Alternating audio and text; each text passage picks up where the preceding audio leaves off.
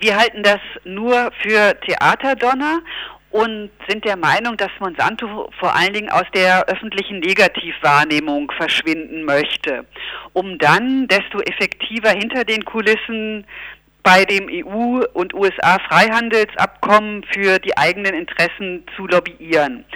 Dieses Freihandelsabkommen wird ja gerade aktuell verhandelt und über das Freihandelsabkommen möchte Monsanto wie auch die anderen Gentechnikkonzerne einen erleichterten Zugang für Gentech-Produkte zum EU-Markt bekommen. Auf der anderen Seite ist es ja auch so, dass Monsanto auch den Wiederzulassungsantrag für den Gentech Mais Mon 810 nicht zurückgenommen hat. Äh, woran könnte das liegen? Das liegt vor allen Dingen an Spanien. Also es gibt ja nur ein EU-Land, in dem der MON 810 auf nennenswerten Flächen angebaut wird. Das ist allein Spanien mit 140.000 Hektar ungefähr. Und um diesen Anbau weiterhin aufrechtzuerhalten, hat Monsanto am Wiederzulassungsantrag für den MON 810 festgehalten. Damit aber macht Monsanto acht Ländern, die ja inzwischen ein MON 810 Anbauverbot verhängt haben, das Leben schwer, weil das ja bedeutet, wenn es einen Wiederzulassungsantrag für den MON 810 gibt, dann müssen diese acht Länder, unter anderem auch Deutschland, wieder einen Verbotsantrag stellen und müssen mit neuen wissenschaftlichen Argumenten dafür werben, dass die EU-Kommission ihr Verbotsverfahren wieder positiv bewilligt. Also eher ein, ein geschickter Schachzug oder wie soll man das bewerten? Garantiert ein geschickter Schachzug. Also Monsanto hat natürlich ein ganz großes Interesse am EU-Markt. Der EU-Markt ist unendlich attraktiv, weil wir hier reiche Bauern und reiche Konsumenten haben. Monsanto hat ja dann die Märkte in den USA und Südamerika erobert mit seinen Produkten. Also das sind sozusagen für Monsanto gesättigte Märkte. Und da es ja immer um Expansion geht, ist die Frage, wo soll diese Expansion stattfinden? Und das ist immer attraktiv da, wo die Leute reich sind, wie dann in der EU. Und deswegen wird Monsanto auf keinen Fall einen derartig attraktiven Markt aufgeben. Mhm.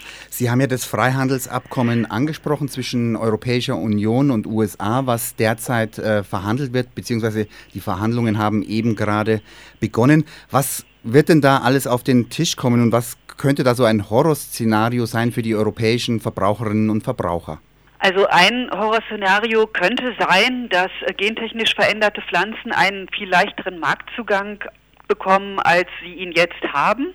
Wenn es ein richtiges Horrorszenario wäre, dann würde das bedeuten, dass die Kennzeichnungsregeln, die wir in der EU haben, gestrichen werden, also dass gentechnisch veränderte Pflanzen ohne jede Kennzeichnung hier auf die Märkte kommen.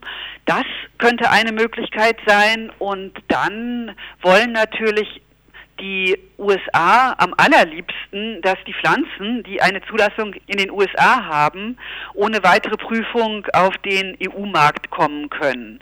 Und es könnte dann auch bedeuten, unter diesem Stichwort gegenseitige Anerkennung von gesetzlichen Regeln, dass alles, was in den USA eine Anbauzulassung hat, ebenfalls automatisch in der EU eine Anbauzulassung erhält. Also das ist wirklich das Oberhorrorszenario, aber ich halte es nicht für aus der Luft gegriffen, weil in dem Mandat, was dann die EU-Kommission gerade bekommen hat vom EU-Parlament und von den Mitgliedstaaten, doch äh, einige sehr verdächtige Wörter drinstehen, einige sehr verdächtige Formulierungen, die das Tor sehr weit aufmachen, nämlich unter anderem gegenseitige Anerkennung gesetzlicher Standards. Das heißt, die Menschen, die Verbraucherinnen und Verbraucher, die Umweltbewegung muss wachsam bleiben.